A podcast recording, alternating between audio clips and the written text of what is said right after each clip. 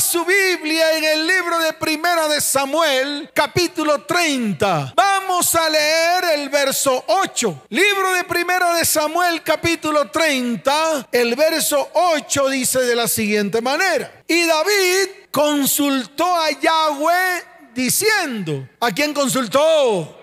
A Yahweh, no a cualquiera, no a la vecina, no al amigo, no al amigo de la oficina no al amigo íntimo. No, no, no. Él consultó a Yahweh. Al primero que tenemos que consultar nosotros es a Yahweh.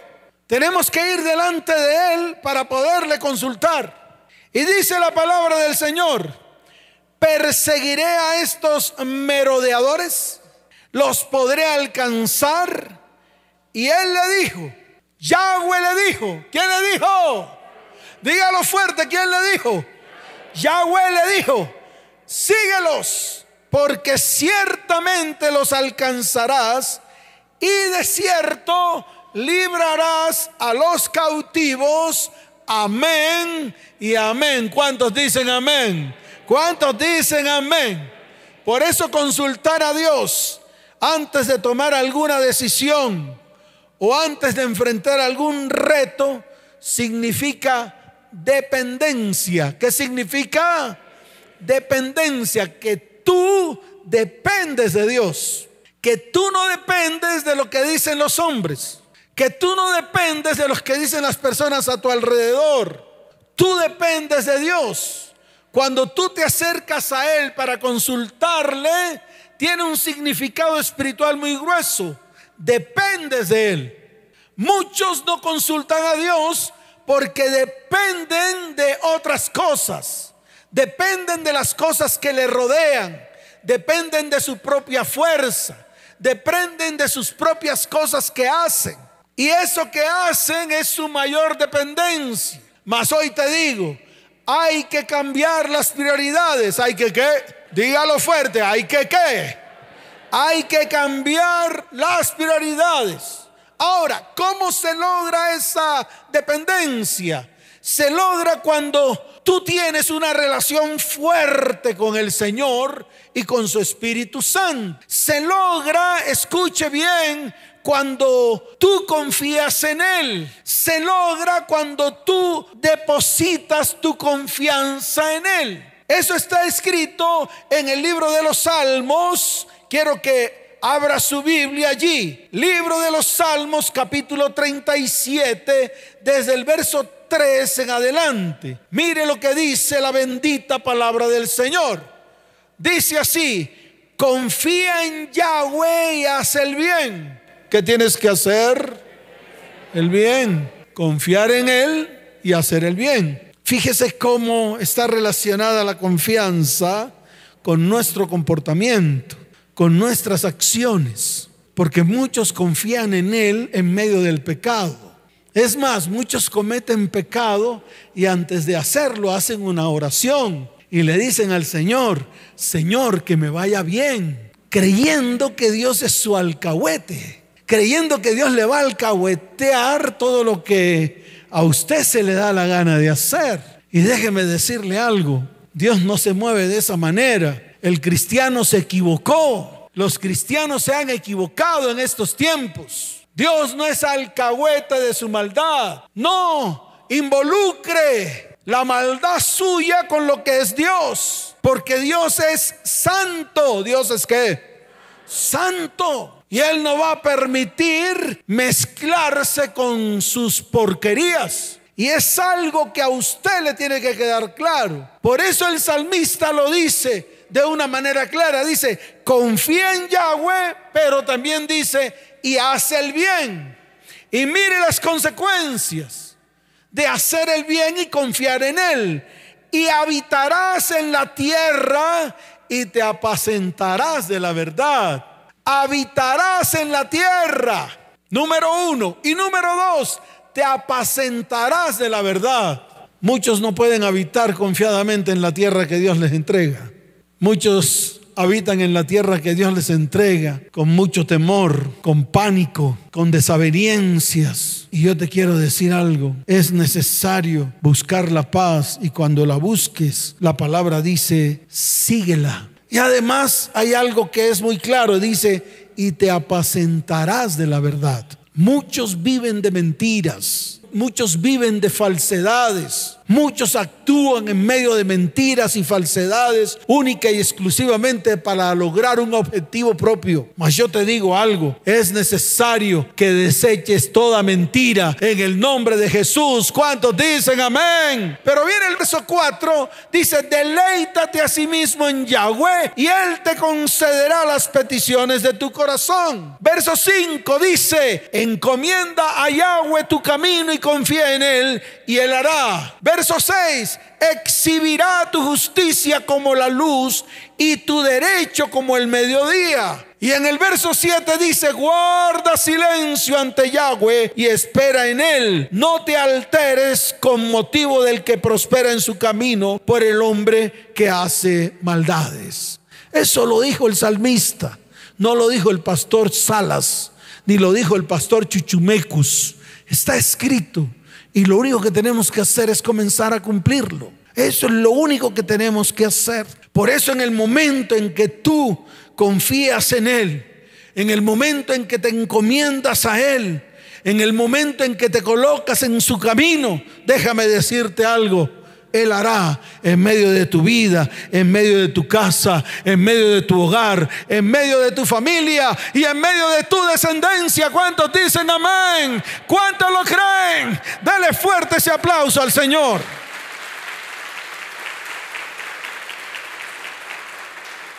Consultar al Señor significa que te importa más lo que opine Dios que e incluso tu propia opinión. Porque hoy en día la iglesia está llena de opiniones. Yo opino. ¿Quién puede opinar ante la palabra de Dios? ¿Quién puede lanzar una opinión ante lo que está escrito? Díganme. ¿Quién puede desafiar la autoridad de Dios? ¿Quién puede desafiar lo que Él ya escribió? Pero hoy en día todo el mundo comienza a hablar y a hablar y a lanzar opiniones hasta tal punto de que sus opiniones se convierten en doctrinas. Mas hoy yo digo, todas las opiniones que tiene el pueblo cristiano y el no cristiano de las cosas de Dios, hoy se derriba en el nombre de Jesús. ¿Cuántos dicen amén? Entonces, abajo las opiniones. Fuera las opiniones. Y más cuando son opiniones teológicas. Más cuando son opiniones infundadas por seres humanos. Es mejor poner atención a lo que Dios dice en su palabra que dejarse seguir por opiniones de personas. Y eso que está haciendo, llevando a miles y miles de familias a la hecatombe, a la ruina y a la destrucción. Por eso tenemos que pararnos firmes. Tenemos que qué? Pararnos firmes. Está escrito en el libro de Proverbios capítulo 3, desde el verso 5 hasta el verso 8. Para que mire una verdad, una verdad bíblica que le va a tapar la boca a miles y a miles que opinan, que lanzan opiniones personales. En el libro de Proverbios capítulo 3, desde el verso 5 hasta el verso 8 la palabra dice, fíate de Yahweh de todo tu corazón. Fíate de quién. Eso es todo. Fíate, aférrate. ¿Qué significa fiarse? Dígalo fuerte. Aferrarse. Yo quiero que usted por ahí en su cuaderno subraye esa palabra. Aferrarse. Muchos prefieren aferrarse de un avión fallando. Se aferran de un avión fallando. Al final termina el avión destruyéndose y ellos con el avión, porque no son capaces de soltarse delante del Señor. Por eso la palabra dice, fíate de Yahweh de todo tu corazón. Y mire lo que está escrito más abajo. Y no... ¿Y qué? Te apoyes en tu propia prudencia. No te apoyes en tu propia prudencia. Tus opiniones valen cinco pesos delante de Dios. Así que nunca más lances opiniones, más bien fíate de Él. No te apoyes en lo que tú piensas que es. No te apoyes incluso en los que se apoyaron sus papás, sus abuelos. Miren cómo están. Asómese a sus papás. Asómese a sus abuelos. Todos enfermos, con los huesos desquebrajados, todos torcidos, sumidos en una cama, enfermos, porque siempre se apoyaron en su propia opinión, nunca tuvieron en cuenta a Dios, nunca pudieron perdonar a los que le habían hecho daño, nunca pudieron sanar sus heridas. ¿Y eso a qué los condujo? A la muerte, a como usted los ve. Entonces no repitas esa historia. Si eso no le funcionó a ellos, a ti tampoco. No insistas. Y ese es el problema de nosotros. Nos apoyamos en nuestra propia prudencia, en nuestra propia experiencia. Y ahí es donde prácticamente morimos. Y eso es lo que pasa con muchos de ustedes. Hacen cosas basadas en sus propias opiniones, en sus propios conceptos y en sus propias experiencias. Y al final, ¿qué pasa? Se destruyen. Vieron lo que les ocurrió a sus padres, a sus abuelos, y lo siguen repitiendo en sus vidas. Y dicen, no, eso le pasó a ellos por falta de experiencia, pero yo tengo experiencia. ¿Experiencia de qué? Dígame, ¿no te, no te equivocaste también? Y tenías toda la experiencia. Entonces cada vez que vayas a dar un paso, cada, cada vez que vayas a tomar una decisión, fíjate de Yahweh. Ve y consúltalo. Ve y habla con Él. Permite que Él comience a actuar en medio de tu vida antes de que tú levantes un dedo. Eso se llama confianza. Eso se llama fiarse del Señor de todo nuestro corazón. Está escrito en el verso 6, dice, reconócelo en todos tus caminos y Él enderezará tus veredas. Y en el verso 7 está escrito de una manera clara, no seas sabio en tu propia opinión. Teme a Yahweh y apártate del mal, porque será medicina a tu cuerpo y refrigerio para tus huesos. ¿Cuántos dicen amén? Fuerte ese aplauso al Señor. Oh, dale fuerte ese aplauso.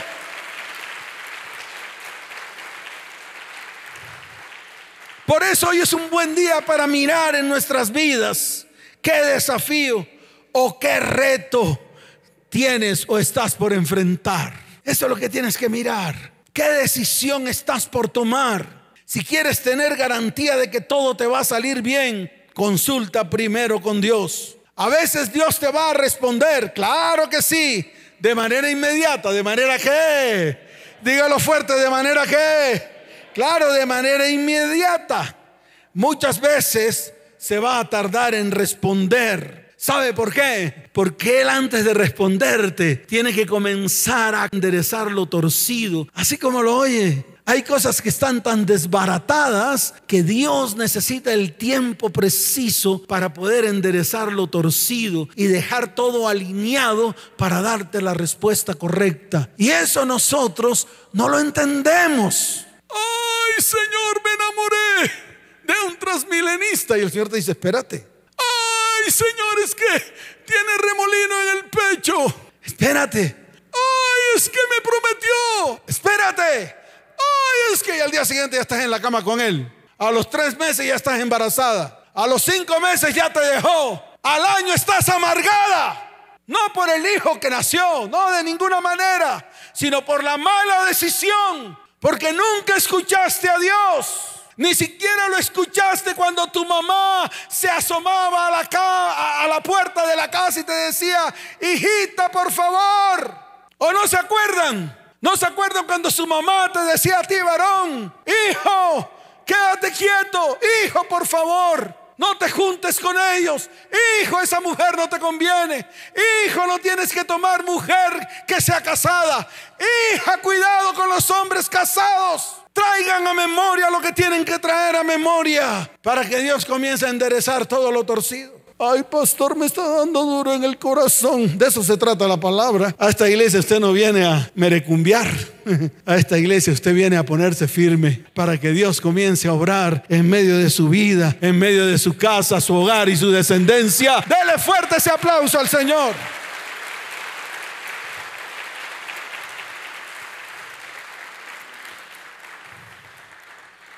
Él a veces va a responder tarde, pero tarde para nosotros, no para Él. Tarde para nosotros, pero para Él es normal porque son los tiempos de Dios, no son los tiempos tuyos. Tú que sabes cuántas cosas tiene que comenzar a echar para atrás para poder enderezarlas hacia el futuro y no vuelvas a caer en lo mismo. Eso es lo que hace Dios. Así de fácil. Recuerda que el tiempo de Dios es muy diferente al tiempo del hombre. Nosotros vivimos en el cronos.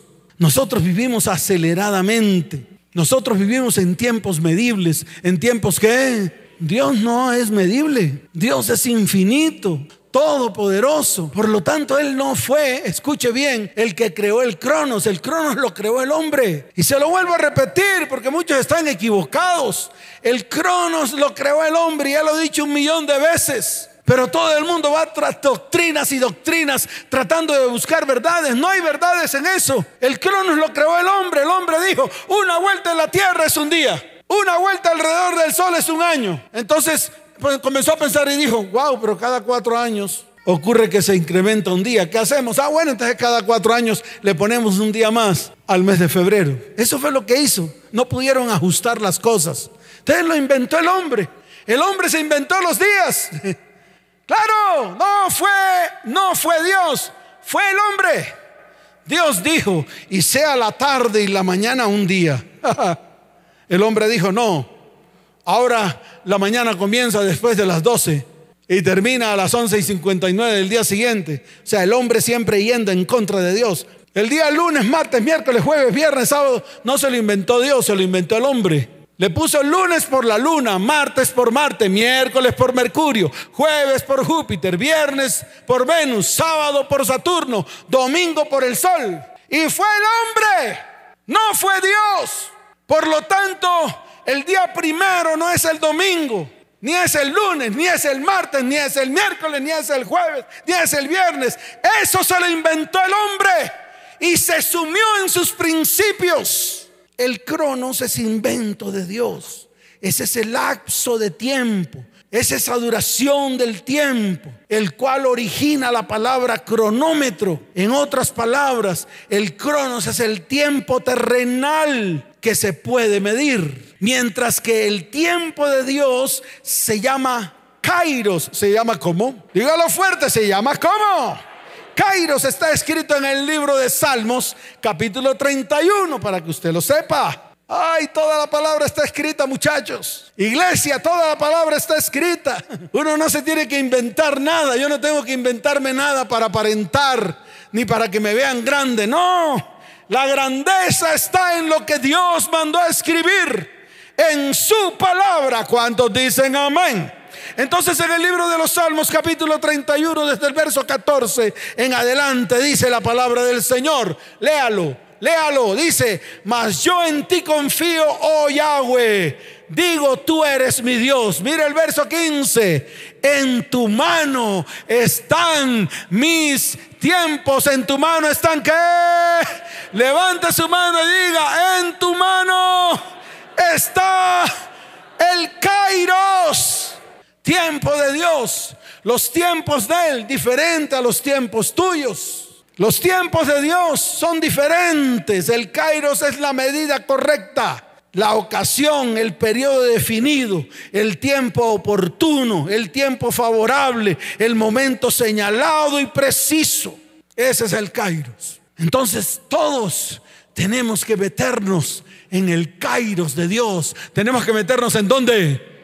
Claro, en el Kairos de Dios, en los tiempos de Dios. Y decir como el salmista declaró, Señor, en tus tiempos está mi vida. Toda mi vida depende de tu tiempo, no del mío. Por eso se lo declaró de una manera muy, pero muy clara. En tu mano están mis tiempos. No son los tiempos míos, sino los tiempos precisos que tú has preparado para mí, para mi vida, mi hogar, mi familia, mi descendencia, los tiempos de, mi bendición, los tiempos en los cuales tú abrirás las ventanas de los cielos, traerás respuestas a todas las promesas que me has dado. Es en tu tiempo y no en el mío. ¿Cuántos dicen amén? ¿Cuántos dicen amén? Dele fuerte ese aplauso al Señor. Fuerte.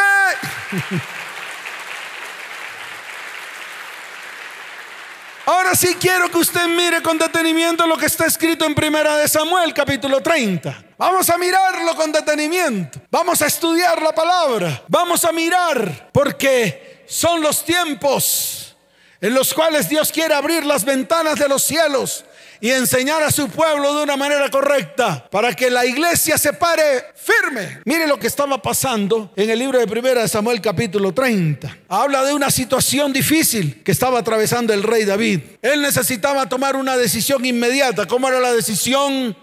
Así como yo también la tengo que tomar. Decisiones inmediatas, decisiones claras, decisiones que estén delante del Señor, no decisiones que estén delante de los hombres, porque Dios va a dar su decisión, Dios va a tomar su decisión y la decisión que Él tome para nosotros siempre será buena, siempre será agradable y siempre será perfecta. ¿Cuántos dicen amén? ¿Cuántos dicen amén?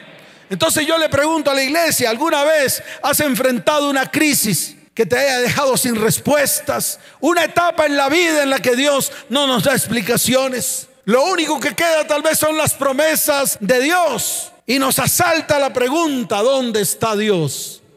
¿A cuántos o cuántos han dicho, Dios, ¿dónde estás? Levante la mano. Claro, yo también. En algún momento de mi vida dije, Señor, ¿dónde estás? Te necesito necesito sentir tu perfecta presencia. Y Él se me demostró un día a la una y media de la mañana. Me senté en la cama y empecé a escuchar la voz de Dios. Ya le había consultado y le había dicho el anhelo de mi corazón. Y Dios me dijo, listo, si ese es tu anhelo, lo voy a hacer. ¿Quieres que haga lo que me has pedido? Y cuando me di cuenta lo que había pedido, porque había pedido muerte y destrucción para algunas personas, Quería yo que alguna de ellas fuese atravesada por un tren, otras que lo partiera un rayo y otra que muriera de un cáncer. Así dije. Y el Señor se me presentó ahí de frente. Me dijo, este es el tiempo, ¿quieres que lo haga? Inmediatamente me quebrantó el corazón y le dije, no, Señor, yo no quiero que hagas tal cosa. No, porque es simplemente lo que siente mi corazón. Yo lo que quiero más bien es que sanes mi corazón. Yo lo único que quiero es que pueda perdonar a esas personas que me hicieron daño desde un comienzo, persiguiendo, escuche bien, sus propias cosas, persiguiendo dinero. Ellos estaban persiguiendo hacerse ricos a costilla mía. Sin embargo, me importó cinco pesos. Le dije, Señor, yo los perdono. No le hagas nada. Bendícelos. Llámalos para que se acerquen a ti y se conviertan a ti. Le dije yo al Señor. Así de sencillo. Tuve que tomar decisiones. Tuve que entregarme al Señor y decirle, Señor, en tus manos están mis tiempos. Tú decides por mí. Yo no tengo el poder de decidir. Solamente tú decides por mí. ¿Cuántos dicen amén? ¿Cuántos dicen amén? Mire, este hombre de fe llamado el rey David fue guiado por Dios hasta vencer en el peor día de su vida. A pesar de que fue ungido con aceite por el profeta Samuel como rey, él tomó la decisión de convertirse en el capitán del ejército de los escuadrones de Israel. En ese tiempo, un enemigo acérrimo de Dios y del pueblo de Israel habían invadido el Negev y habían invadido a Ciclac. Ahí está escrito, lo puede leer. Ahí está escrito en el verso primero de Primera de Samuel capítulo 30. Y dice la palabra del Señor que habían asolado a Ciclac y le habían prendido fuego. Dice la palabra que habían llevado como prisioneras de guerra a sus mujeres y a sus hijos y a todos los que estaban allí, desde el más pequeño hasta el más grande. Eso es lo que está pasando hoy.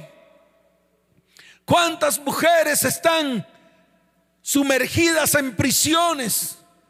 ¿Cuántos hijos de ustedes están sumergidos en maldad, en iniquidad y en medio del pecado. ¿Cuántos han muerto espiritualmente? ¿Cuántos son prisioneros de guerra de Satanás? ¿Cuántos son prisioneros de guerra de Satanás que los tienen presos en sus propios pecados e iniquidades? Eso era lo que estaba pasando allí. ¿Cuántas mujeres presas en sus dolores por los engaños y la deshonra?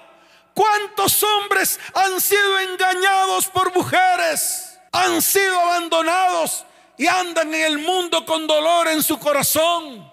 Esa es la situación actual de las familias de la tierra. Y nosotros sentados ahí como si nada estuviera pasando. Mas yo te digo hoy, o nos levantamos firmes delante del Señor, o nos levantamos firmes delante de su perfecta presencia.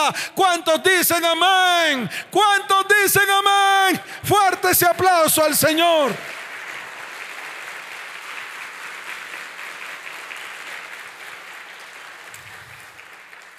Y dice la palabra en el verso 4 que allí estaban con él los valientes del rey, llorando abierta e incontrolablemente. Y dice la palabra hasta que les faltaron las fuerzas para llorar. Qué tremendo, ahí está escrito, mírelo. Verso 4. Entonces David y la gente que con él estaba alzaron la voz y lloraron hasta que les faltaron las fuerzas para llorar. Tremendo. Muchas veces los problemas nos dejan sin energía, nos hacen sentir que ese debe ser el peor día, que aunque vivimos por fe, experimentamos que las emociones, como a todos los demás, nos afectan. Pero escuchen, las emociones no tienen la última palabra. El temor no tiene la última palabra. El llanto no tiene la última palabra. La última palabra la tiene el Señor. ¿Cuántos dicen amén? Entonces en el verso 6 dice la palabra que David se angustió mucho porque el pueblo hablaba de apedrearlo. Pues todo el pueblo estaba en amargura de alma. ¿Estaba en qué? Así están muchos corazones amargados, por sus labios solo destila maldad, maldición, amargura. Y él, las respuestas de un hombre o una mujer de amargura de alma son respuestas fuertes, filosas, que dañan, rompen debido al dolor que hay dentro del corazón. Y eso era lo que estaba pasando precisamente en este lugar. Querían matar al rey David, querían apedrearlo debido a la amargura de alma de todo el pueblo. Pero hay algo que me llama la atención que está ahí en el verso 6. Mire lo que dice la palabra del Señor. Más David, como dice, dígalo fuerte, más quién, se fortaleció en Yahweh su Elohim se fortaleció. Y hoy es el día en el cual nos vamos a fortalecer en Él. Hoy es el día en el cual vamos a recibir respuestas de Él. Hoy es en el día en el cual Dios va a responder. Y cuando Él responde, déjeme decirle algo, son las mejores respuestas para nuestras vidas, casa, hogar, familia y descendencia. Y entonces aquí viene la revelación. Quiero que lo mire con detenimiento. Aquí está la revelación de la palabra. El rey David le pide al sacerdote Abiatar el efod. ¿Qué le pide? El vestido sacerdotal, que es lo que le hace falta a muchos. Les hace falta el vestido sacerdotal. Están vestidos de carne, están vestidos de sangre, están vestidos con vestidos de hombre, mas hoy es el día en el cual nos tenemos que vestir de vestidos de sacerdote. Y eso fue lo que hizo el rey David con el sacerdote Abiatar. Le pidió el efod, le pidió ese vestido un vestido con ciertas características. Era una vestidura sagrada usada por el sumo sacerdote. Tenía piedras de onis sobre cada hombro, con cadenas de oro puro y un pectoral de doce piedras preciosas, la cual representaba las doce tribus de Israel. Este vestido lo usaban los sacerdotes para consultar a Yahweh. ¿Para consultar a quién? Y eso es lo que nos hace falta a nosotros. Nos vestimos de carne, nos vestimos de ira, nos vestimos de contienda, nos vestimos de palabras de maledicencia, asestamos contra los nuestros, asestamos contra el prójimo, y pensamos que de esa manera vamos a ganar las batallas. Pero déjeme decirle algo, no sucedió así. Él se vistió de sacerdote para consultar a Dios. Claro, es una vestidura espiritual, mas no es una vestidura física. Yo aquí a nadie le estoy diciendo que se vista de sotana y agache la cabeza y haga cara de cuchiflí. Señor, ¿cuál? Eso no es así. Estoy hablando de que se vista de vestiduras espirituales. Estoy hablando que hoy es el día en el cual la iglesia tiene que tomar su posición como sacerdote y profeta. ¿Como que? ¿Como que?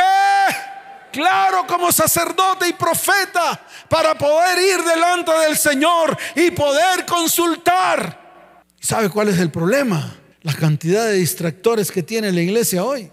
Eso se la, se la pasan más pegados como chicle en carretera a su celular. Parece que el celular les diera vida. ¡Ay, el celular! ¡Ay, tengo vida!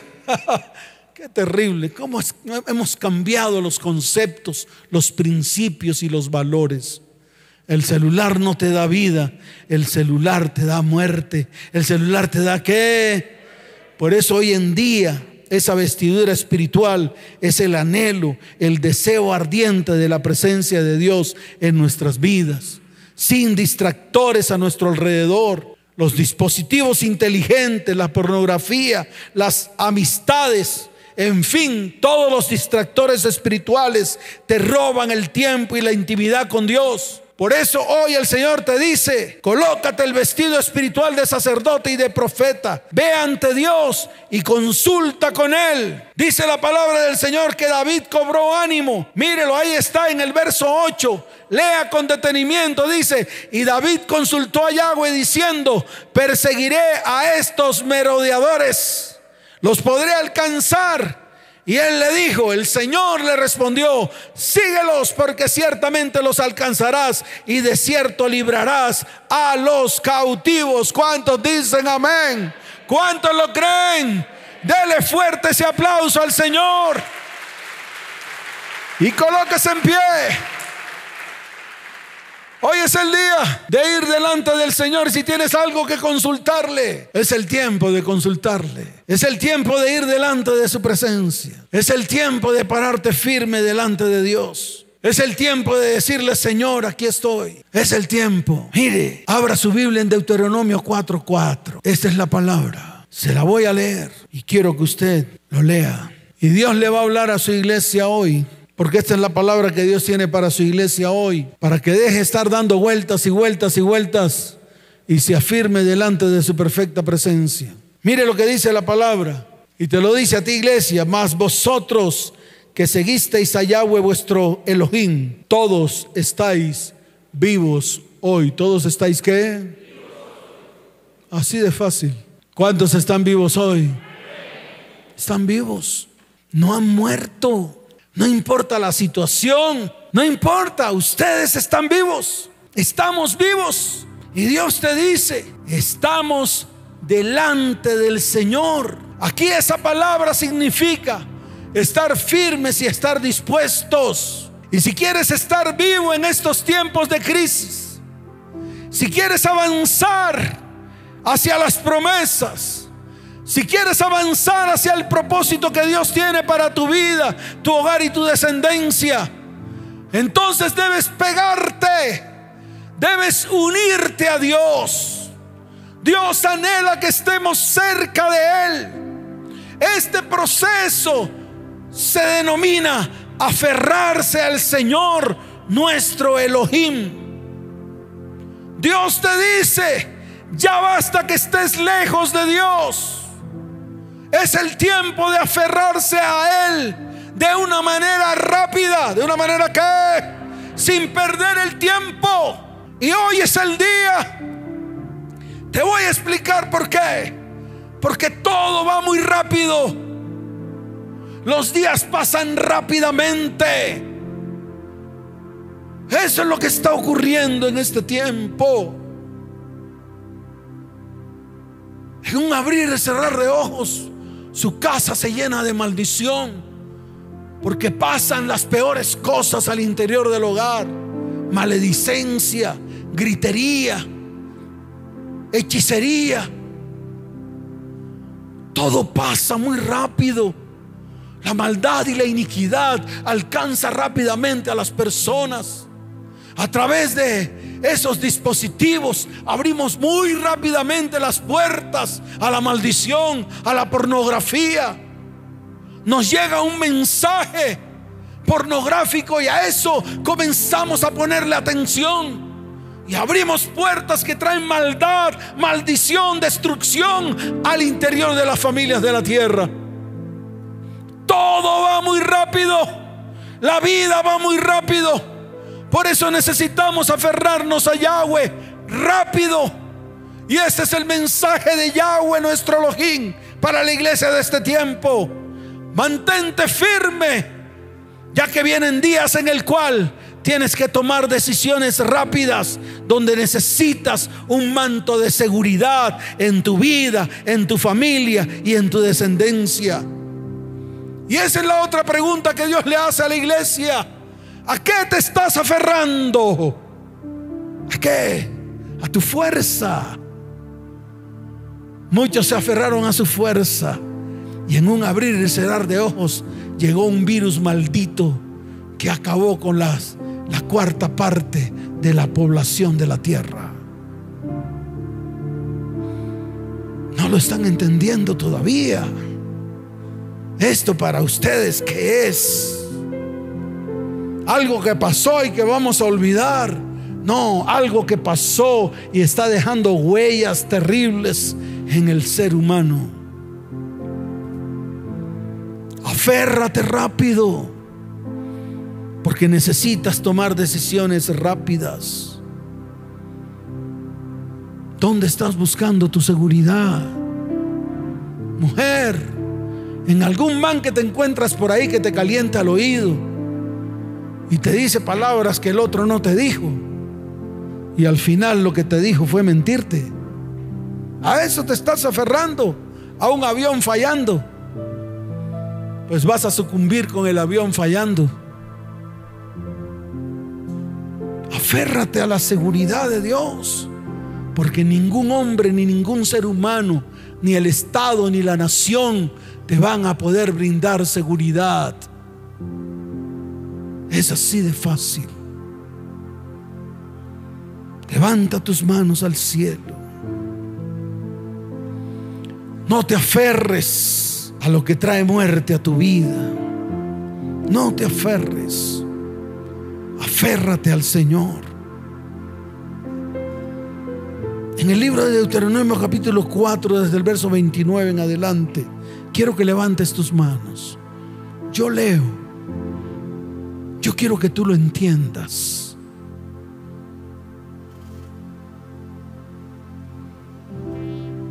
En el verso 29, en adelante la palabra dice, mas si desde allí buscares a Yahweh, tu Dios, lo hallarás. Y si lo buscares de todo tu corazón y de toda tu alma. Cuando estuvieres en angustia y te alcanzaren todas estas cosas, si en los postreros días te volvieres a Yahweh tu Dios y oyeres su voz, porque Dios misericordioso es Yahweh tu Elohim no te dejará, ni te desamparará, ni te destruirá, ni se olvidará del pacto. Eso te dice el Señor. Levanta tus manos. Aférrate a Él, consulta a Él, vuélvete a Él. Nuestro Dios tiene la capacidad de bajar el cielo Nuestro Dios tiene la capacidad de bajar del cielo, así como lo está haciendo hoy. Él cambia todas nuestras circunstancias. Levante sus manos, cierren sus ojos y permitan que su perfecta presencia hoy llene su vida. Y hoy comience usted a tomar decisiones decisiones firmes delante de su perfecta presencia.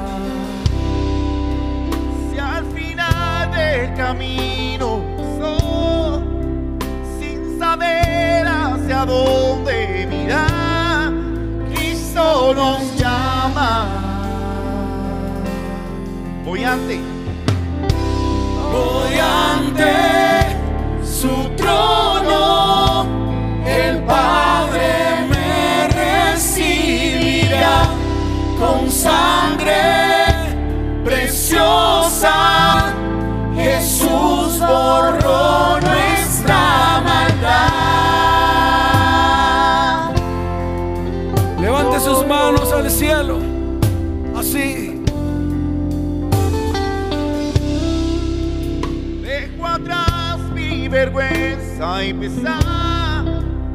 Hoy a él ya no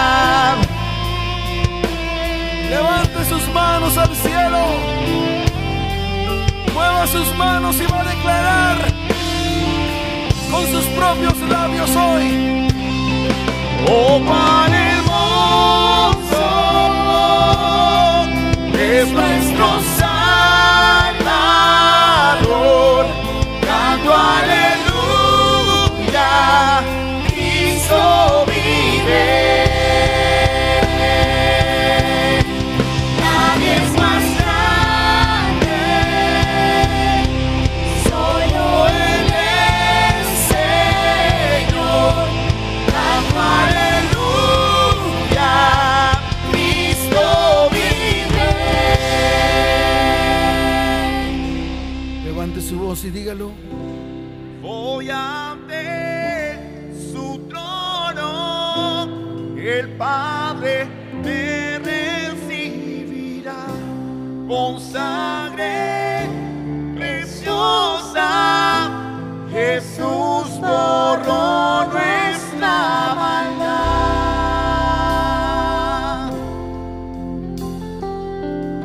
Dígale, Señor, gracias. Gracias Padre. Gracias por escuchar nuestro clamor. Gracias por estar pendiente de tu iglesia. Gracias Señor por todos los que nos hemos reunido en este lugar. Gracias Padre por tu palabra. Gracias por lo que estás haciendo y por lo que harás en medio de tu iglesia. Señor, yo te pido hoy que tú desciendas con tu gracia, con tu amor, con tu bondad y misericordia.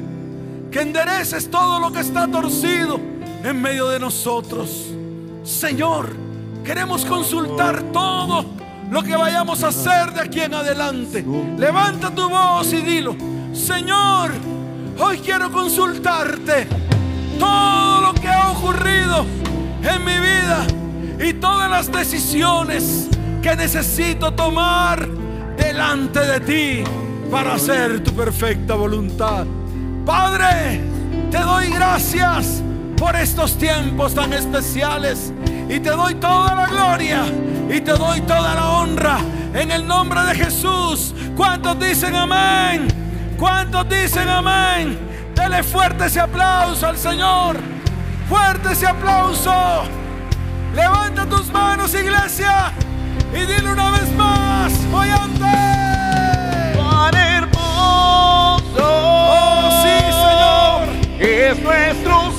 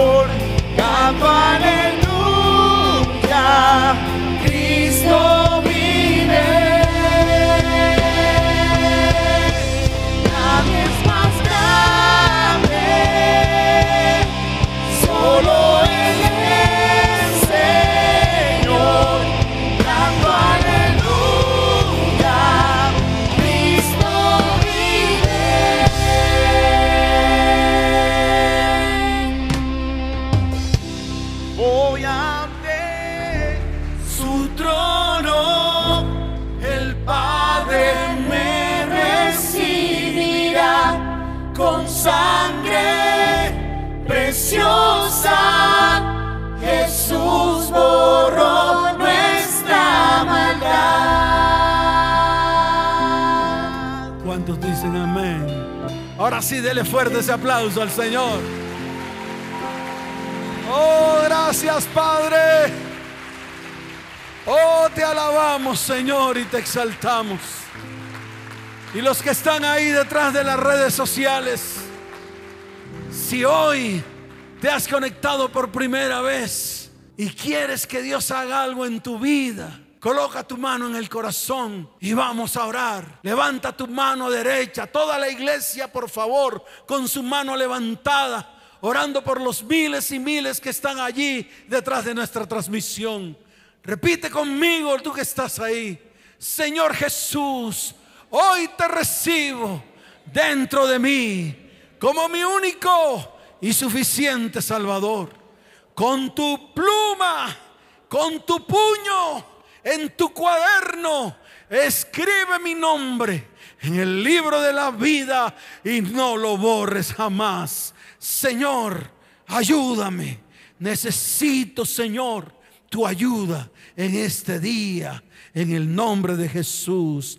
Amén y amén. ¿Cuántos dicen amén? Fuerte ese aplauso. Ahí está apareciendo un número de celular. Escribe a ese WhatsApp al 320-315-9990. Escribe, necesito ayuda. Extenderemos nuestra mano de misericordia, así como Dios lo ha extendido sobre nosotros. Y sabemos que así como Dios nos ayuda a nosotros, te va a ayudar también a ti. Levanten sus manos al cielo. Los voy a bendecir. Padre, Padre, levanta tus manos, no digas nada, quiero bendecirte. Padre, te pido que bendigas a tu iglesia. Iglesia, Yahweh te bendiga, Yahweh te guarde, Yahweh haga resplandecer su rostro sobre ti y tenga de ti misericordia. Yahweh alce sobre ti su rostro y ponga en ti paz, la paz que sobrepasa todo entendimiento. ¿Cuántos dicen amén? Vayan en paz, que el Señor les bendiga. Les amo con todo mi corazón. Chao, chao.